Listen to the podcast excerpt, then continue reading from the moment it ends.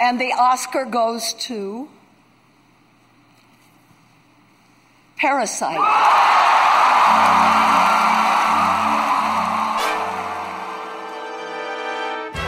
A un año de que por primera vez en la historia el premio a mejor película se lo llevara una cinta hablada en una lengua diferente al inglés, los Oscars regresan en su entrega número 93.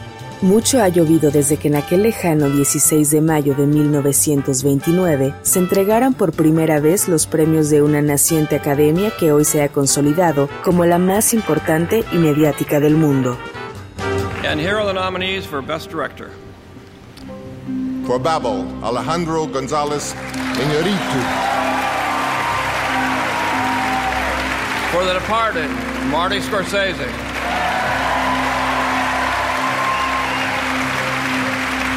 For Letters from Iwo Jima, Clint Eastwood. For The Queen, Stephen Fears. And for United 93, Paul Greengrass.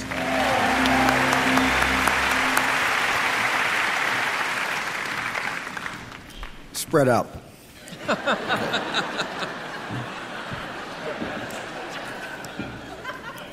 and the Oscar goes to Martin Scorsese.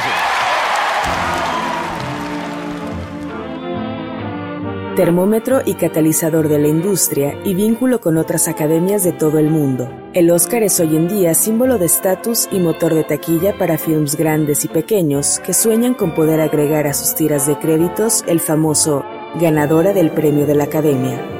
Aunque a veces se cuestione, no sin alguna que otra poderosa razón, si los ganadores son verdaderamente los mejores. And the Oscar goes to Gwyneth Paltrow. Shakespeare in Love. Este año, tras tiempos difíciles de encierro y pandemia, una ceremonia muy esperada parece tener algunos favoritos bastante cantados. ¿Serán para Nomadland los premios de mejor película y dirección? ¿Ganarán el de mejor actor el recién fallecido Chadwick Boseman y el de mejor actriz Viola Davis? ¿Podrán alzarse con una estatuilla dorada los tres mexicanos nominados por el sonido de Sound of Metal? ¿Se irá con las manos vacías Mank, aunque sea la cinta más nominada de la noche con 10 categorías? ¿Regresará Dinamarca el galardón a mejor película en lengua extranjera? De eso y más nos enteraremos en unos días que el Teatro Dolby y una serie de videollamadas develen el misterio en una ceremonia híbrida, muy propia de los tiempos que vivimos. Mientras eso pasa, aquí están nuestras predicciones, recordando que en estos casos lo importante no es acertar, sino argumentar y divertirse en el proceso. Bienvenidos a El Cine y Los Óscares, los premios del año del coronavirus. Arrancamos.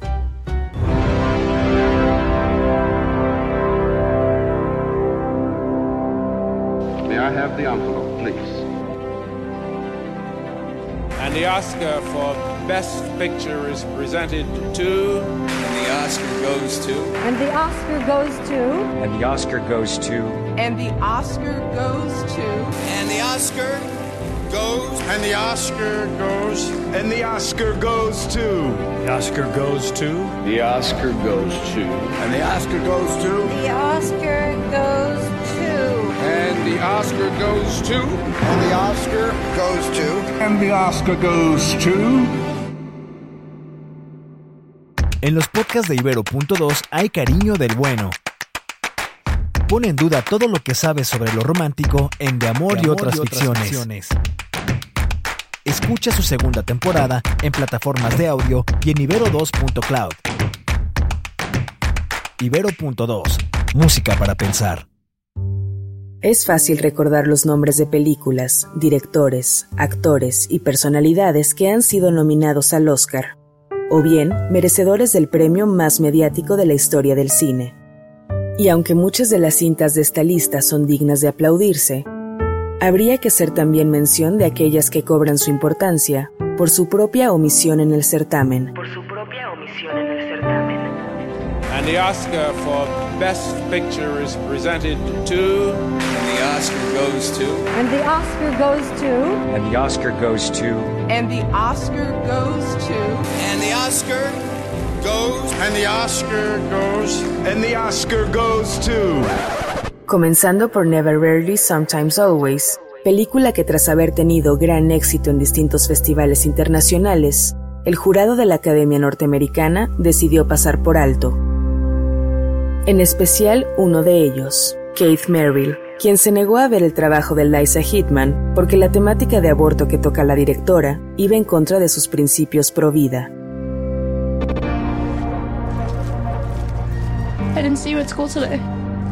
I went to the doctor. What's wrong? Girl problems. Don't you ever just wish you were a dude? All the time. This is the most magical sound you will ever hear.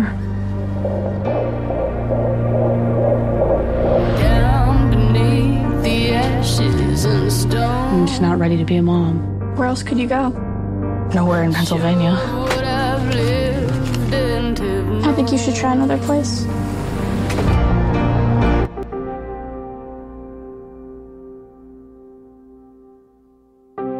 También fue ignorada la debut de Kitty Green con The Assistant, la historia de una joven asistente de producción en un estudio de cine que es testigo de abusos sexuales y de poder dentro de esas frustrantes cuatro paredes donde es explotada laboralmente. Y no solo nos referimos por las categorías de dirección o mejor película, sino por la notable interpretación actoral de su protagonista, Julia Garner. You're relatively new to the company. I mean, I've been working here for nearly two months. And you're under a lot of stress. Entry level jobs in this industry are tough, right? Long hours? First one in, last one out. Good night. You're smart. You have to be smart. It's a tough job, but Si profundizamos entre las ausentes, encontramos ejemplos como First Cow, de Kelly Richard, mejor película del 2020 según parte de la crítica. La surreal y onírica I'm Thinking of Ending Things, de Charlie Kaufman. Y las ya habitualmente omitidas por su género de comedia, como Cajillionaire, de Miranda July.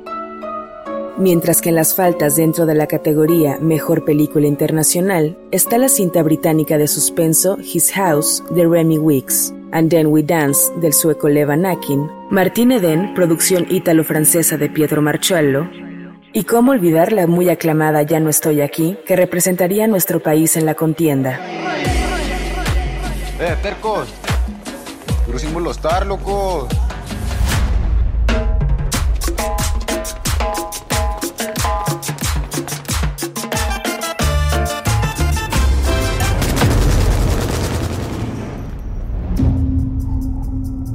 Te esperaron, culo. No mames, güey, yo no sabía, güey. ¿Ves? Por andarle pegándole la mamada jugándole el malandrito. Ya le la vida a toda tu familia. Y no quiero que te comuniques con nadie.